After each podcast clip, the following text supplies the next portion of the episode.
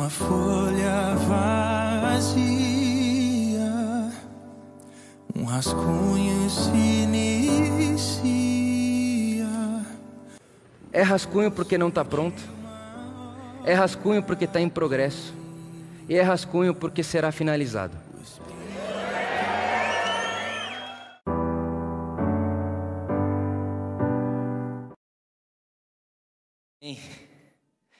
Essa é a nossa oitava conversa dentro desse tema, rascunho do reino de Deus.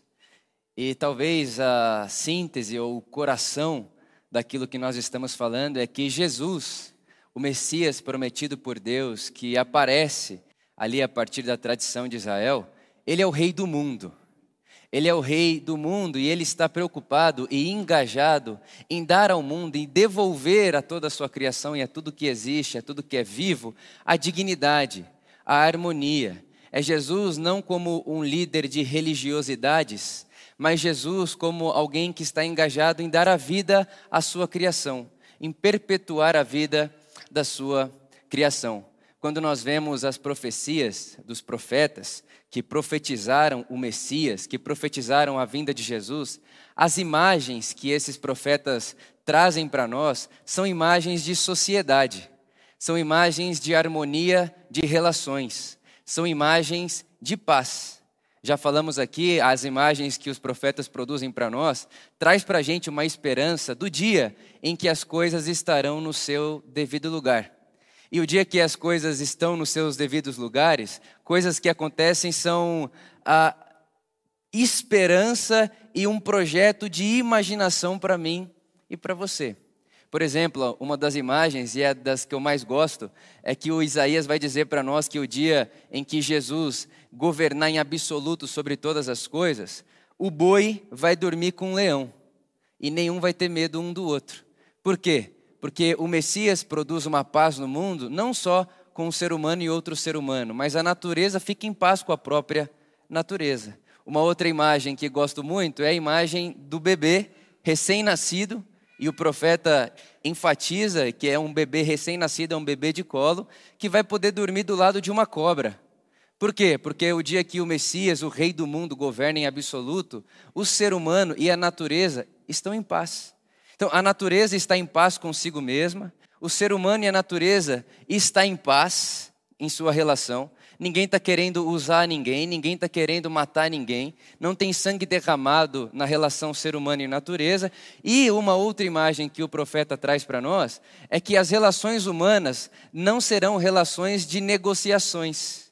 Eu não vou precisar comprar de você, você não vai precisar comprar de mim porque nesse dia tudo é graça. E o que a gente vai dar um ao outro é amor, solidariedade, carinho, afeto, cuidado. Então, quando o Messias estabelece o seu reino, quando o Messias estabelece a plenitude do seu reino, o que aparece no imaginário é uma palavra chamada shalom, que significa, para a tradição de Israel, paz, justiça e prosperidade a tudo e a todos. Essa é a imagem que estamos produzindo com essa série. Essa é a possibilidade que nós estamos produzindo com essa série. É para esse lugar que Deus está levando o mundo. Esse é o Evangelho. Deus está engajado em reestruturar, em harmonizar o mundo e a sua criação e nos convida a fazer parte junto com Ele. Isso é o Evangelho, é assim que temos lido o Evangelho nessas últimas oito semanas. E sabemos também que nesse mundo criado por Deus, há muitas realidades e há muitos movimentos que não são vontade de Deus. Há muito nesse mundo que não é desejo de Deus. Há muito nesse mundo que nós estamos chamando de anti-reino. São realidades que acontecem entre nós que jogam contra o reino de Deus. É quase que um inimigo ao reino de Deus. É um reino inimigo. É um reino que joga contra. É um reino que puxa a história para o outro lado. Então, se o reino de Deus está puxando a história para o perdão e para a solidariedade, existe um anti-reino puxando a história para a ambição e para a vingança. Existe esse anti-reino no mundo. E uma das, das, das realidades, um dos pilares desse anti-reino, são as inimizades inimizades entre pessoas, as segregações, as exclusões. Esse antirreino que organiza o nosso mundo e a gente não precisa ir muito longe para concordar com isso, ele classifica as pessoas, ele separa as pessoas, ele exclui pessoas, porque se não tiver gente para excluir, se não tiver gente para separar, ele não consegue se identificar. É a psicologia da massa. Para me identificar com um grupo, eu preciso ter um outro grupo que seja meu inimigo. Eu preciso ter um outro tipo de gente que seja contra mim. Para eu pertencer a esse time, preciso ter um inimigo, um adversário. Então, isso, essa ideia ou essa realidade de inimizades não é algo que acontece só hoje na nossa história. É algo que faz parte da civilização humana desde sempre. Desde que o ser humano passou a organizar o mundo a partir de si mesmo, ele divide, ele segrega e ele chama as diferenças de inimizades. Então, a imagem que o governo desse mundo produz para nós é que tem gente que vale mais que outra gente. O homem vale mais que a mulher, o rico vale mais que o pobre. Já falamos disso aqui. Eu moro em São Caetano há muito tempo a Por Amor está em São Caetano há cinco anos e já teve diversos tipos de alagamentos nessa cidade, mas o meu bairro nunca participou de um alagamento, nunca. Por quê? Por que, que meu bairro não tem alagamento? Por que, que lá no meu bairro nunca precisou de uma força-tarefa para cuidar do alagamento que produziu uma chuva aqui na cidade? Porque lá foi organizado de outro jeito. Porque lá mora um outro tipo de gente que tem mais atenção, que tem mais privilégio, porque tem mais recursos. Então, o mundo, para se organizar do jeito que a gente conhece, ele precisa que uma pessoa vala mais que a outra. Ele precisa que o pobre vala mais que o rico, que o homem vale mais que a mulher, que o, que o heterossexual vala mais que o gay. O, o mundo foi se organizando dessa forma. E para o mundo ser mundo como é hoje, ele precisa dessa inimizade. Ele precisa fazer com que as diferenças se tornem inimizades. Essa é a imagem, sistema mundo que nós temos hoje não só hoje, mas que temos na história da nossa civilização. E a pergunta que fica para nós é: qual é a imagem do reino de Deus? Se essa é a imagem do mundo, um vale mais que o outro, o pobre vale menos que o rico, a mulher vale menos que o homem, o gay vale menos que o hétero e todo esse negócio, se essa é a imagem que hoje o mundo produz e é assim que ele se organiza, qual é a imagem que o reino de Deus produz em nós? Ou qual é a imagem que o Evangelho traz para nós, para que a gente confronte essa imagem sistema do mundo e que, para ao mesmo tempo que confrontemos essa imagem, também rascunhemos já hoje essa possibilidade de reino de Deus. E a imagem que o Evangelho traz para nós é que em Cristo Jesus, no reino do Messias, não há diferença entre homem e mulher, não há diferença entre pobre e rico, e não há diferença entre judeu e grego. Em outras palavras, o que o Evangelho está propondo para nós é que no reino de Deus não há diferença de gênero, homem e mulher, não há diferença de pobre e rico, classe. Você não é definido, você não é identificado pela classe que você participa, pelo dinheiro que você tem no banco, ou o dinheiro que você não tem. E também no reino de Deus você não é classificado, identificado pela sua raça. Essa, essa ideia do patriotismo, da minha nação ser maior do que todas as outras nações. Então, no reino de Deus, não importa se você é asiático, se você é americano, se, se você é, é, é, vive no, no Oriente ou no Ocidente, se você é brasileiro, africano, português, não importa. O reino de Deus, ele ultrapassa todas essas barreiras e ele ultrapassa todos, todas essas organizações humanas que produzem no nosso mundo inimizade, guerra, violência e uma distância da paz. Então, se a imagem desse mundo, a imagem do sistema desse mundo, é onde um vale mais que o outro, é, que A vale mais que B, que, que, que C vale mais que D, a imagem do reino de Deus é uma imagem que produz em nós esperança, porque no reino de Deus não tem inimizade entre pessoas, e você e eu não somos definidos por classe, raça ou gênero. Existe uma realidade mais profunda, mais essencial em mim e em você que nos define. E essa realidade que o Evangelho traz para nós é que somos definidos como pessoas, filhas e filhos de Deus, radicalmente amados e amadas de Deus. Ultrapassa a ideia de classe, raça, gênero, segmentação política, religiosa. Ultrapassa tudo isso.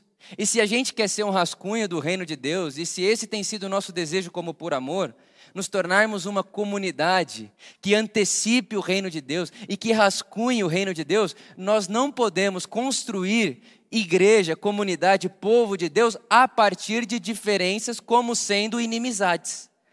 Nós não podemos dizer que as nossas diferenças são inimizades, porque se a gente faz isso, a gente só replica o sistema do mundo no que chamamos igreja.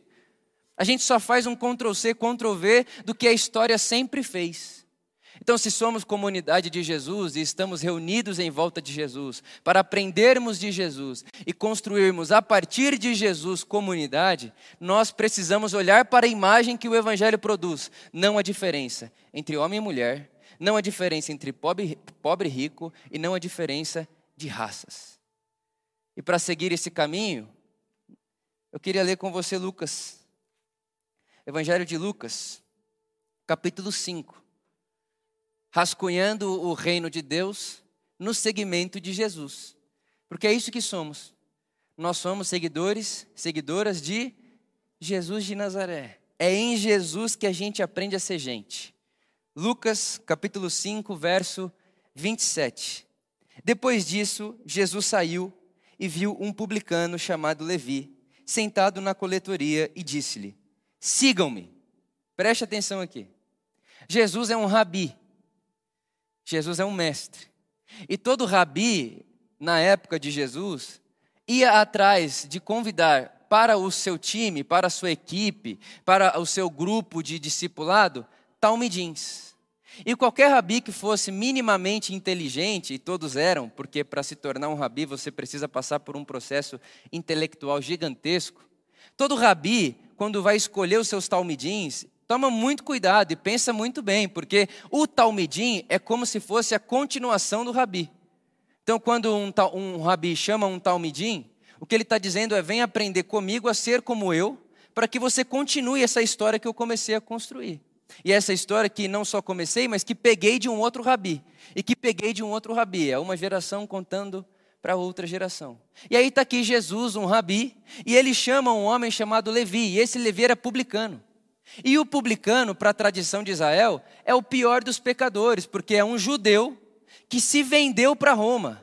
É um judeu que, por conta de dinheiro, se vendeu para Roma, porque Roma paga bem. E aí, o que, que esse judeu faz? Ele é a pessoa que fica lá nos bairros, é, ele é a pessoa que fica no meio do povo judeu, cobrando os impostos. E lembrando: ó, oh, você não pagou imposto esse mês, esse aqui não pagou imposto. E ele vai e conta para Roma que você não pagou imposto. Ele conta para Roma, ó, casa tal não pagou imposto, fulano de tal não pagou imposto. Então, esse publicano era considerado para um judeu o maior dos traidores, porque traiu o sangue de Abraão. Como é que você está traindo os seus irmãos em nome de Roma?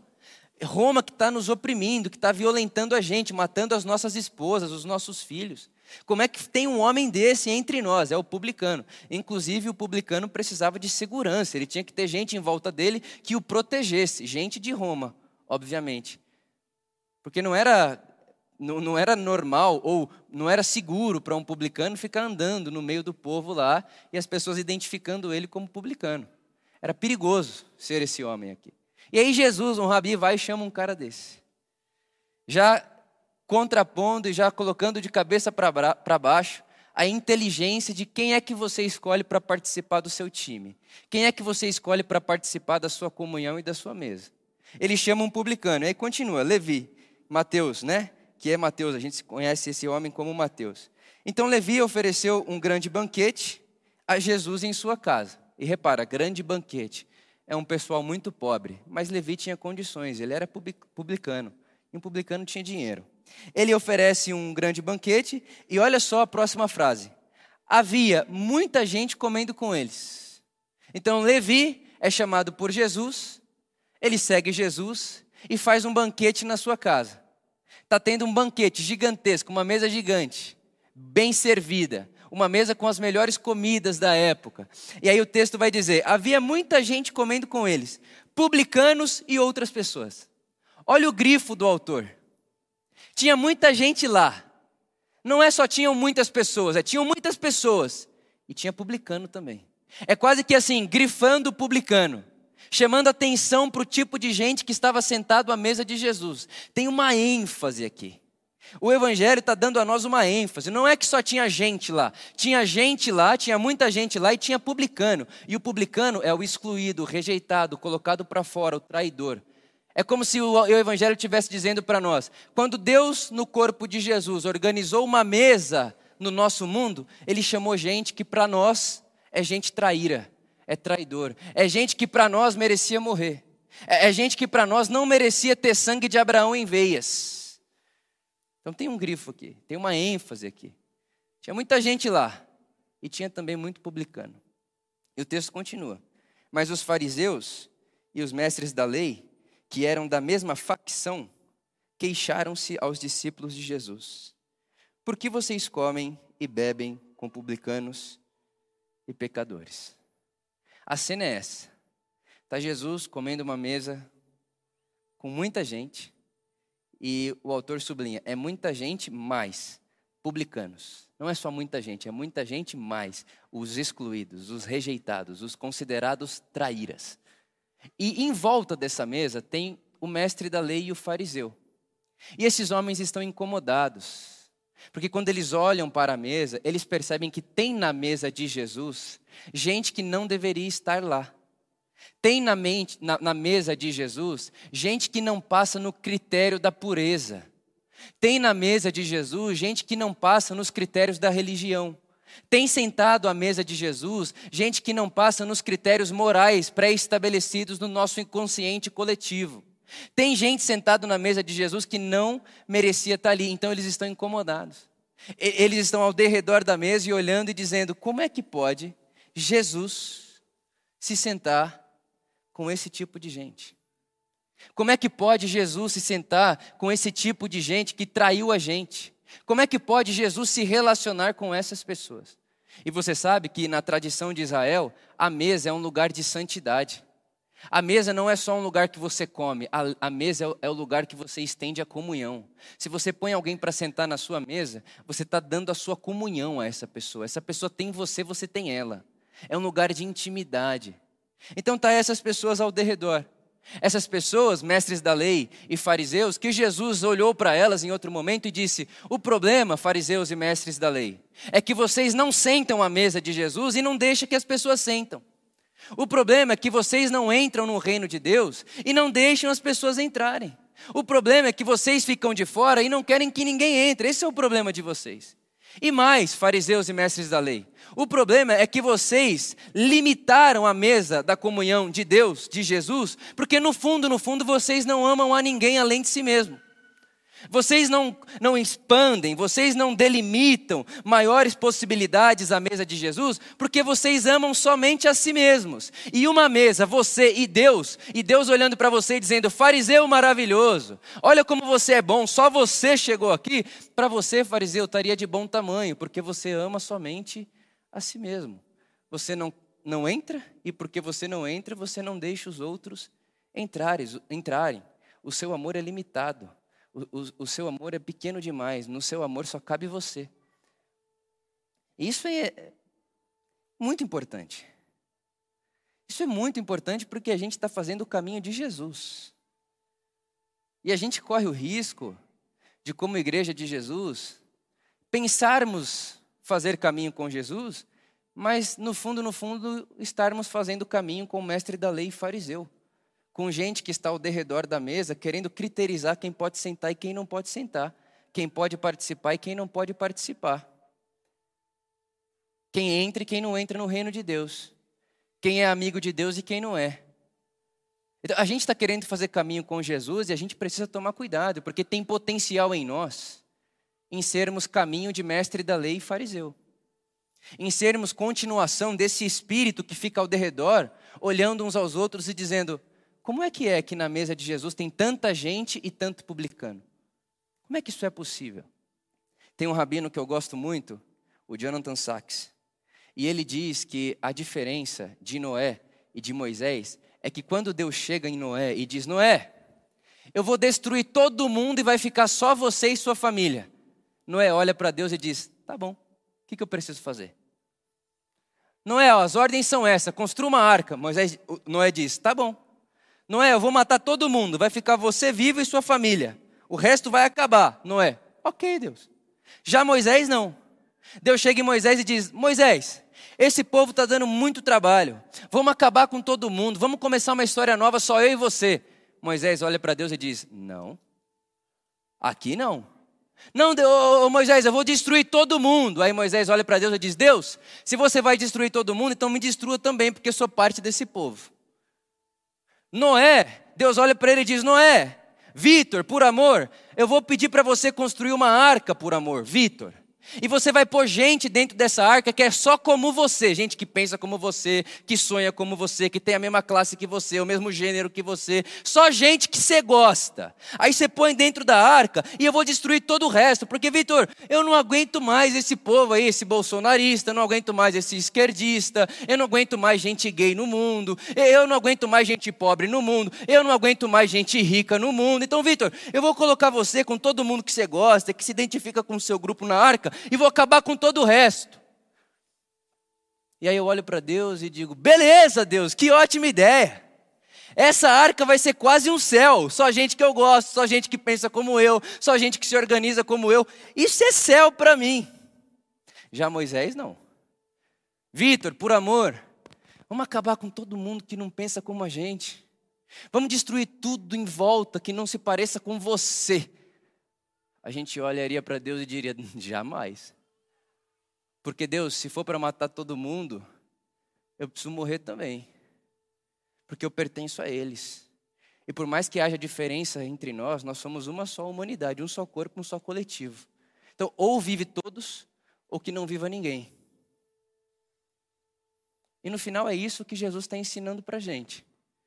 O que Jesus está ensinando para a gente é que se nós queremos construir uma mesa que caiba publicano, fariseu, mestre da lei, gente de todo tipo, de toda raça e de toda tribo, nós precisamos é do caminho da graça de Deus. O caminho da graça é esse espaço que conta para mim e para você que se um tem que morrer porque errou, ou que se um tem que morrer porque é XYZ, eu também tenho. Porque se não fosse a graça de Deus, que embasasse a nossa vida, e se não fosse a graça de Deus que estendesse a sua mesa até nós, eu não estaria aqui. Então, o, o, o Noé, ele tem um problema gigantesco. Ele não se relaciona com Deus, ele só obedece à lei.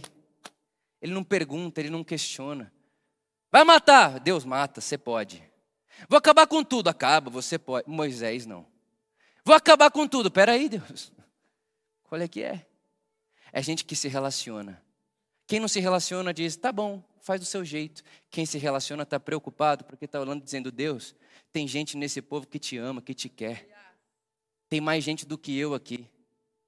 E se nós queremos construir uma comunidade que rascunha o reino de Deus e que rascunha a mesa de Jesus de Nazaré, para que entre nós seja como era ao redor de Jesus de Nazaré, nós precisamos assumir o caminho da graça de Deus. Porque esse fariseu, e esse mestre da lei aqui, eles são pessoas que acreditam que a sua moral, a sua boa obediência, os seus jejuns, as suas orações, as suas práticas religiosas é como se comprassem para eles o direito de se assentarem à mesa de Jesus. E Jesus está propondo a nós: não existe isso entre nós. No mundo, tem o que merece e o que não merece. No sistema do mundo tem o que vale mais e o que vale menos. Na mesa de Jesus, não. Na mesa de Jesus, o publicano não vale menos do que o mestre da lei. Na cultura de Israel, vale. Na mesa de Jesus, não. Para Israel, o publicano é lixo e o mestre da lei, Deus, semideus. Maravilhoso. Um homem santo, íntegro, justo. Isso é a cultura do mundo de Israel a cultura do reino de Deus é: mestre da lei, o seu lugar é do lado do publicano na minha mesa. Tudo bem para você? Ou você se incomoda com isso? Eu me incomodo, então tudo bem, eu não vou tirar o publicano para você se assentar, mas o seu lugar está aqui. Não te expulso, mas também não vou tirar esse cara que você acha que não deveria estar. É isso que está acontecendo aqui ao redor da mesa de Jesus. E se a gente quer construir uma comunidade que participa da mesa de Jesus e que estende a mesa de Jesus para os nossos dias, a gente precisa conversar seriamente sobre isso. Porque a mesa de Jesus, quando lemos o Evangelho, a gente percebe que em volta da mesa de Jesus, em volta da comunhão de Jesus, tinham pelo menos três características o tempo inteiro. A primeira característica é que na mesa de Jesus, na comunhão de Jesus, o convite sempre foi para todos. Pode vir todo mundo. Venha todo mundo, fica à vontade. Vinde a mim todos vós que estáis cansados e sobrecarregados. Pode vir, pode chegar. Não importa quem você é, pode vir do jeito que você é, do jeito que você está, pode vir. A casa é sua, a mesa é nossa. Então, essa é a primeira característica da mesa de Jesus. O convite é para todos, pode se aproximar. Não vim para condenar, vim para salvar. Se aproxime, chegue mais, pode chegar perto, não tenha medo. Então, essa é uma característica da mesa de Jesus. Convite é para todos. A segunda característica da mesa de Jesus é que sempre teve as pessoas que ficam desconfortáveis na companhia de Jesus. Sempre tem os incomodados. E quem são os incomodados? São pessoas nesse espírito aqui, ó, do fariseu e do mestre da lei. São pessoas que quando olham a mesa de Jesus e vê certo tipo de gente, vê certo tipo de pessoa, começa a se questionar. Então, quem são os incomodados? Aqueles que acham que o outro não deveria estar. Aquele que olha para si, para o outro e pensa: se essa mesa é para essa pessoa, não pode ser para mim, porque me sinto superior a ela, me sinto maior do que ela. E aí Jesus está contando para nós mais uma vez: no mundo, Existem pessoas maiores e pessoas piores. No mundo, o mestre da lei vale mais que o publicano. No mundo, o rico vale mais que o pobre. Mas na minha mesa, no meu mundo, no meu reino, na mesa que eu estou estendendo a toda a comunidade humana, na mesa que eu estou estendendo sobre o universo, não há diferença. Então você, mestre da lei, não vale mais. E aqui você não tem uma cadeira de borda de ouro. Você vai sentar na mesma cadeira que aquele que aquela que você considera impuro, impura aquele e aquela que você considera traidor, traidora. Você quer sentar? Fique à vontade. Mas a cadeira é a mesma e a mesa é a mesma. A mesma mesa. Isso é a graça de Deus. O convite é para todos, sempre tem os desconfortáveis. E você não vai ver Jesus expulsando essas pessoas. Mas você também não vai ver Jesus expulsando outra ou tirando outra para manter essas. E a terceira coisa que acontece na mesa de Jesus o tempo inteiro, na comunhão de Jesus o tempo inteiro, é a transformação. Irmão, não tem como ficar com Jesus e permanecer a mesma pessoa. Não tem como. Você começa a andar com Jesus, a ver Jesus, a perceber Jesus, a olhar como Jesus trata as crianças, a olhar como Jesus trata as pessoas pecadoras, a olhar como Jesus trata a si mesmo, a olhar como Jesus me trata. Não tem como ser o mesmo. Não tem como ser o mesmo. Aí talvez alguém olhe e pense: ah, então tá bom. Então a gente vai deixar o publicano sentar na mesa de Jesus porque a gente sabe que ele vai deixar de ser publicano, né? E aí Jesus estaria dizendo: por que você não vai cuidar da sua vida? Por que, que você não assume a responsabilidade sobre a sua jornada espiritual? Por que você está tão interessado em cuidar da vida do outro e não percebe que enquanto você tenta tirar o cisco do olho do seu irmão, tem uma trave no seu. Então, a mesa de Jesus é para gente que não está afim de cuidar da vida do outro, no sentido de querer fazer com que o outro se molde aos meus padrões. A mesa de Jesus é o lugar para que toda a gente se cumprimente com graça. É quase que chegar nessa mesa, olhar uns para os outros e dizer que a graça de Deus seja sobre nós. Porque se não fosse a graça de Deus, ninguém estaria sentado aqui. Que a graça de Deus seja sobre essa comunidade, porque se não fosse a graça de Deus, eu não estaria aqui falando, você não estaria aqui me ouvindo, nenhum de nós estaríamos aqui, esse lugar não estaria aqui. Então a mesa de Jesus é rodeada por essas características. Um convite a todos, venham todos. Um desconforto para alguns, que tem dentro de si essa capacidade, preste atenção nisso que eu vou sublinhar agora.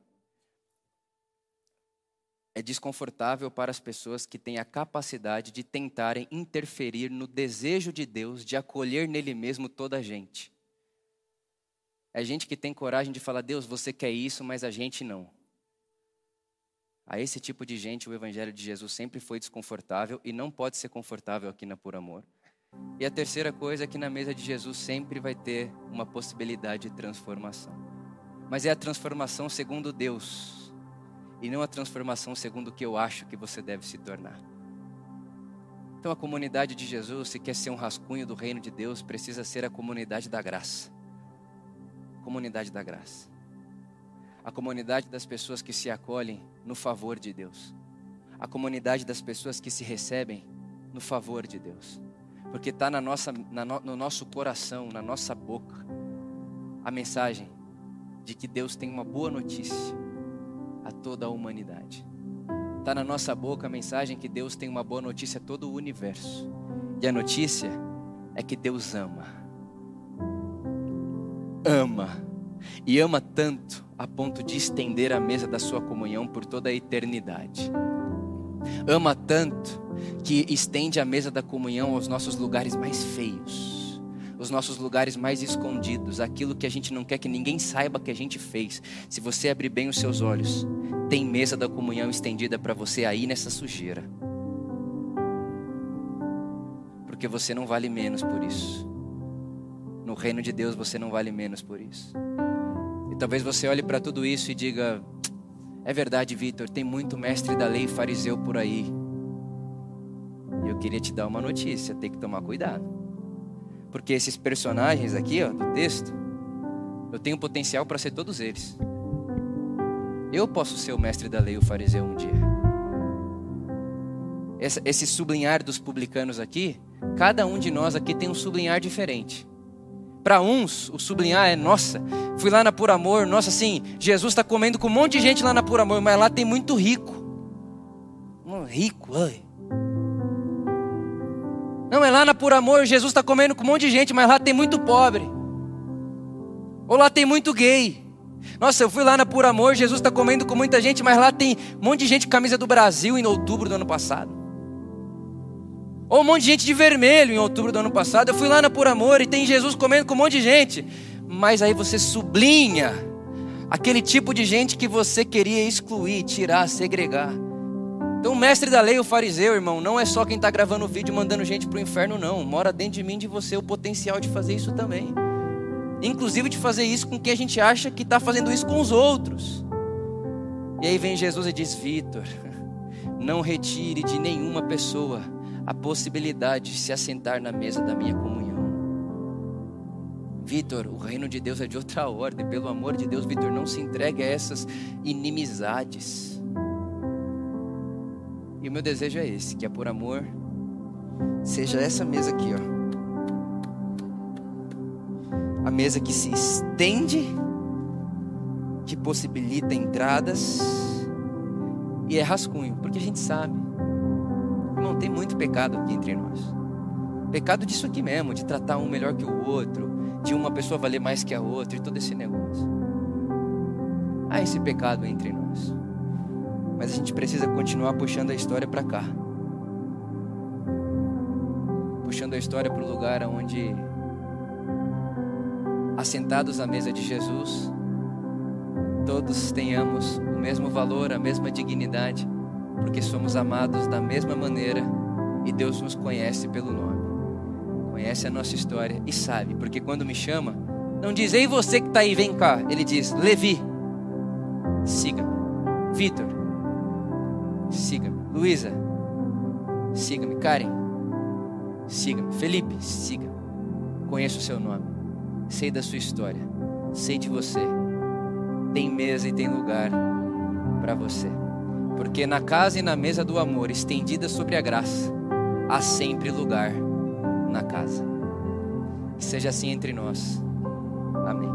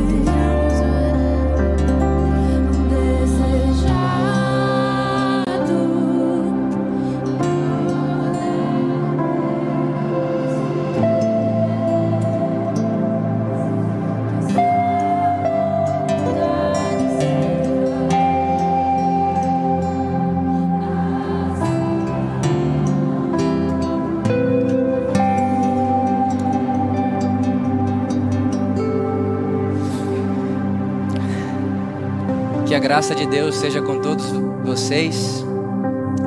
E eu desejo que durante essa semana essa palavra graça tatue os nossos afetos. Que essa palavra graça, comunidade da graça, tatue as nossas percepções da vida. E desejo também que essa palavra graça seja como se fosse o ventre, o útero de tudo que nasce da minha vida e da sua vida.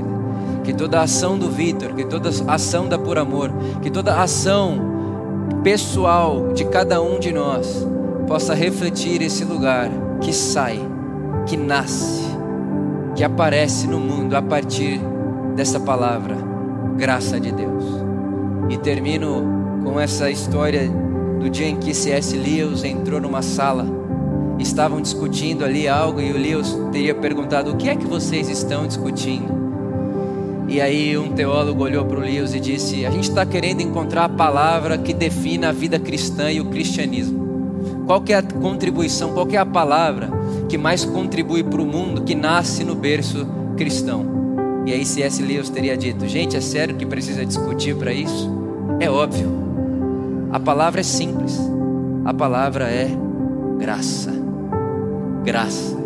Irmão, que essa palavra gere em você arrepios, calafrios, emoções, lágrimas e que nasça no mundo a partir do ventre da graça uma nova possibilidade de uma nova mesa que se amplie mais, para que caiba mais e que nós não sejamos seguidores e seguidoras das pessoas que interferem no desejo de Deus de acolher a tudo e a todos.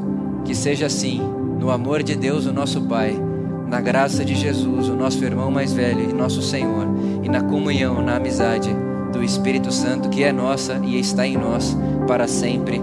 Amém. Deus abençoe vocês. Ótima semana. Vá na graça e na paz de Jesus.